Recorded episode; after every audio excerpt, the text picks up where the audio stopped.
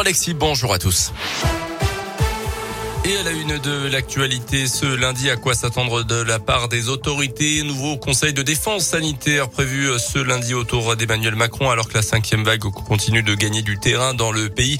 Le taux d'incidence dépasse désormais plusieurs centaines de cas avec l'instauration du pass sanitaire. Reste à savoir quelles mesures seront concernées. Des mesures qui seront ajustées en tout cas en fonction des annonces aujourd'hui du gouvernement. Aucun confinement du couvre-feu n'est pour l'instant envisagé. La vaccination des 5-11 ans sera en revanche à l'étude.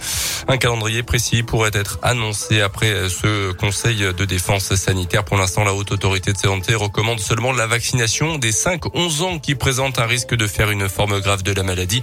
Ils sont 360 000, mais elle n'a pas encore donné son feu vert pour vacciner tous les enfants. Faut-il le faire? C'est justement la question du jour sur notre site internet radioscoop.com.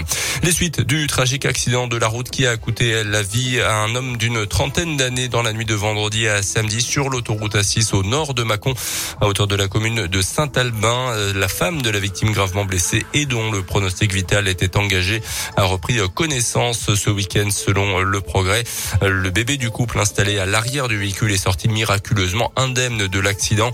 Leur voiture a été percutée par un camion qui a traversé pour une raison encore inconnue la barrière centrale de l'autoroute A6, venant donc percuter des véhicules qui arrivaient dans l'autre sens de circulation.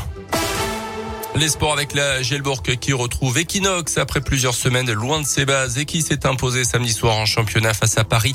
Score final 93 à 70, une victoire qui permet aux Burgiens de mettre le bilan à l'équilibre en championnat. 5 victoires et 5 défaites et qui permet également à Hugo Benitez, meneur Bressan, de battre son record en carrière en inscrivant 17 points pour ce premier match du mois de décembre où ce dernier mois de l'année ressemblera fortement à un marathon avec 8 matchs au programme. On écoute la réaction du C'était important de bien recommencer. On a eu euh, donc la trêve pour euh, se remettre les idées en place, bien s'entraîner. On avait la chance aussi d'avoir un match à domicile pour commencer. Ça fait du bien parce qu'on a enchaîné les déplacements avant la trêve. Ça nous a pas aidé. Donc euh, là, je pense qu'on a bien recommencé. Et maintenant, faut qu'on continue. Après, personnellement, c'est mon record de points, mais je fais encore trop d'erreurs. Donc je pense pas que ce soit mon meilleur match en pro, même si c'est mon record de points, mais faut que je m'améliore encore. L'important, c'est que j'apprenne à chaque match, que je progresse le plus vite possible. Après, là, je suis content quand même d'avoir battu mon, record de points, mais je sais que je peux faire encore mieux. Tous les matchs sont importants. On a, on a grillé tellement de jokers qu'on peut plus se relâcher.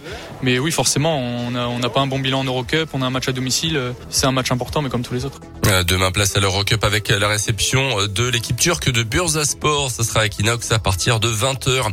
En foot, fin de l'aventure pour Claude Puel à Saint-Etienne. Le coach des Verts remercie après la claque contre Rennes, 5 buts à 0.